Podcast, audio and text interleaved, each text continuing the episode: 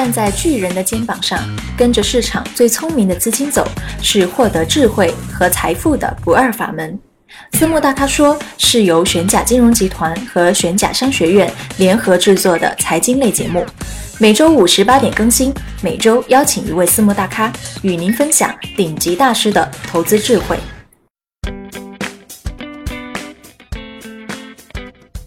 亲爱的听众朋友，大家好，欢迎收听玄甲金融私募大咖说。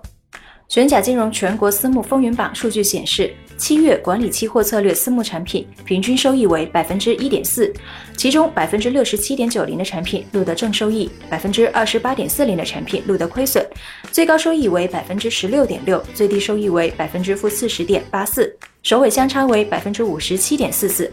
凯纳投资旗下凯纳量化三号以百分之二点五的收益位列管理期货组第七名。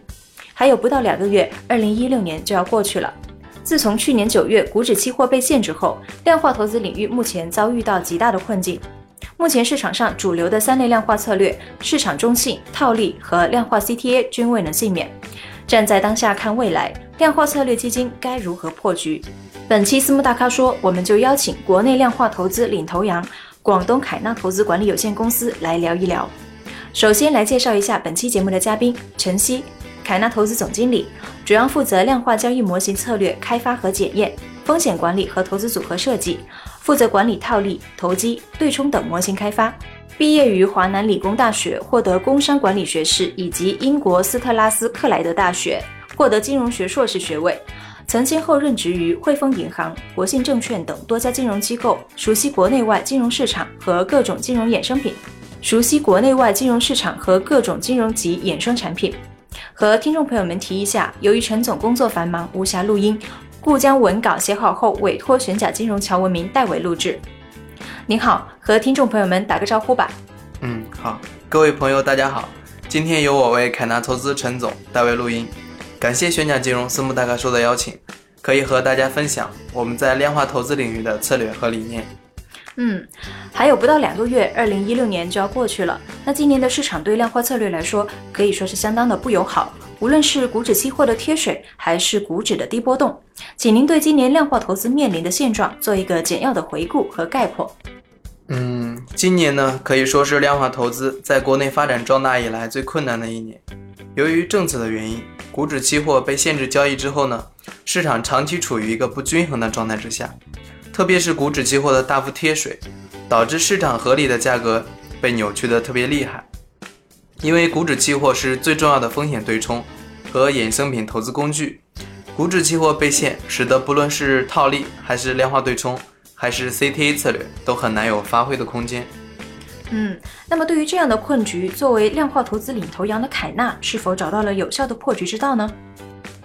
是的，我们在一五年九月份股指期货大幅贴水以后呢，基本暂停了量化对冲策略的交易和产品发行，主要精力是发行了一系列的量化指数增强产品，主要从绝对收益领域进入相对收益领域，这样既响应了国家提出的做多救市的政策，同时又给投资人带来丰厚的回报。其次呢，从一六年五月份之后，股指期货贴水变小，我们就逐渐恢复了量化对冲的策略。在单只产品规模不大的情况下呢，量化对冲策略从五月份到十月份还是取得了不错的正收益。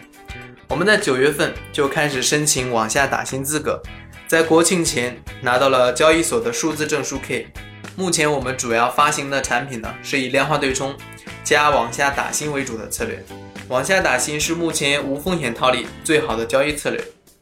但是门槛呢已经提升到了单边市场三千万元，而结合量化对冲策略，底仓不但可以不亏钱，还能获得稳定投资的收益，所以量化加打新是目前很好的一个交易策略，连很多国企都在买我们的产品。嗯，那做投资我们都知道风控是永恒的话题，您觉得未来市场上主要存在哪些风险点？贵司的风控体系是如何运作的呢？嗯，市场的风险呢，主要分为系统风险和非系统风险。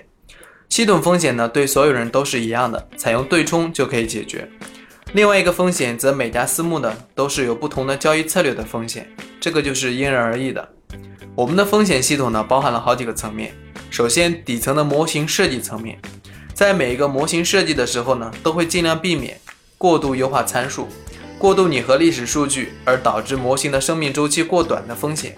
其次呢，在交易层面，我们自己独有的交易代理系统可以避免重复发单、频繁挂车单、自成交等风险。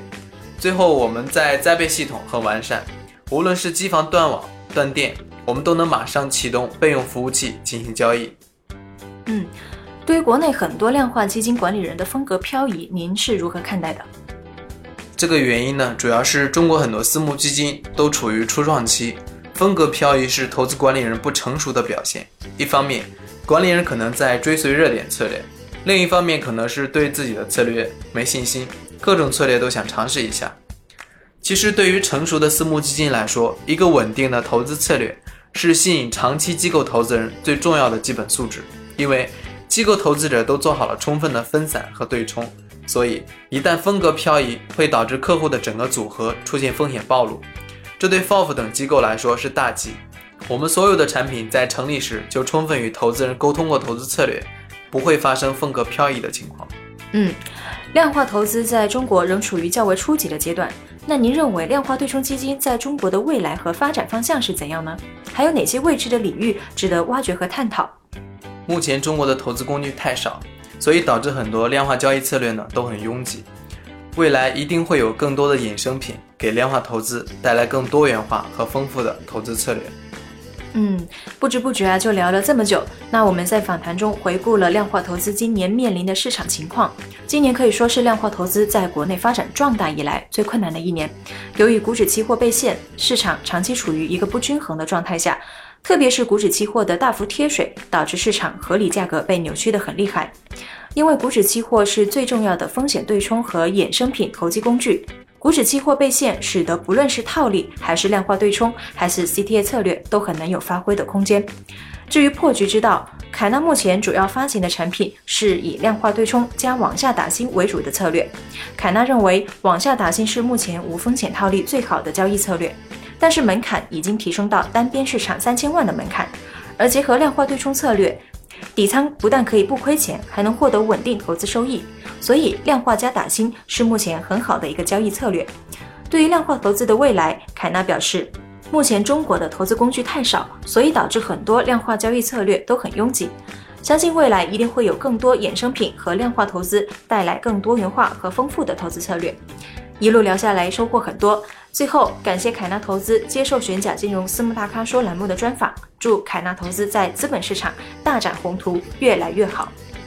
感谢大家对凯纳投资和玄鸟金融私募大咖说栏目的支持以及本次的聆听，谢谢。